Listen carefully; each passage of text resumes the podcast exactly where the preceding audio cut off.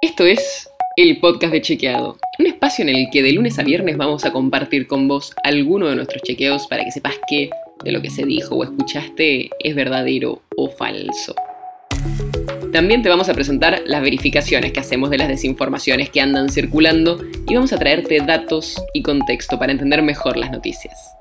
Soy Olivia Sor. Seguro en los últimos días escuchaste el nombre Tehuel. Se trata de un varón trans que desapareció hace casi 80 días, cuando fue una entrevista laboral en Alejandro Korn, en la provincia de Buenos Aires.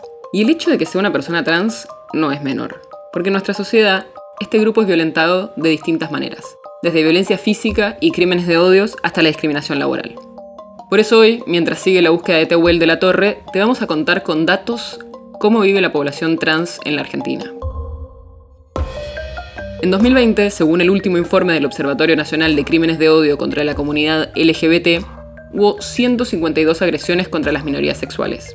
Seguro ese número fue mayor, porque el registro lo que hace es reunir los casos que salen publicados en medios o que son denunciados al Estado.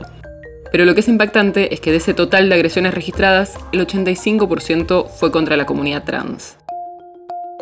Pero esta violencia no es solo física, sino también económica es muy difícil para la población trans acceder a un trabajo formal.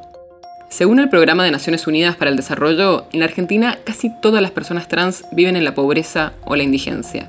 Y como consecuencia de esto, cerca del 90% de las mujeres trans subsiste ejerciendo trabajo sexual. En este contexto, el Estado argentino lanzó en 2020 dos medidas para ayudar a este grupo. Primero, el programa Acompañar, que da acompañamiento y un subsidio a mujeres y personas LGBT en contextos de violencia de género.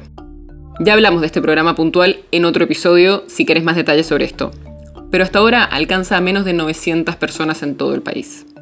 La segunda medida que tomó el gobierno nacional es el cupo laboral travesti trans en el sector público. Esto establece un mínimo de 1% de la totalidad de cargos y contratos del sector público nacional para personas travestis, transexuales y transgénero. En enero de este año se abrió el registro y en los primeros cuatro meses se anotaron casi 4.000 personas trans que buscaban entrar al Estado Nacional. Pero solo cerca de 90 están trabajando o en proceso de contratación. Es decir, que si bien el objetivo es llegar al 1% de la totalidad del empleo público nacional, hasta ahora solo representa el 0,02%. La violencia contra la población trans en el país es muchísima y no solo es física, sino que también la discriminación afecta mucho a su situación económica. Y el caso de Tehuel de la Torre, el varón trans visto por última vez el 11 de marzo cuando fue a buscar trabajo, no es único. El podcast de Chequeado es un podcast original de Chequeado, producido en colaboración con Posta.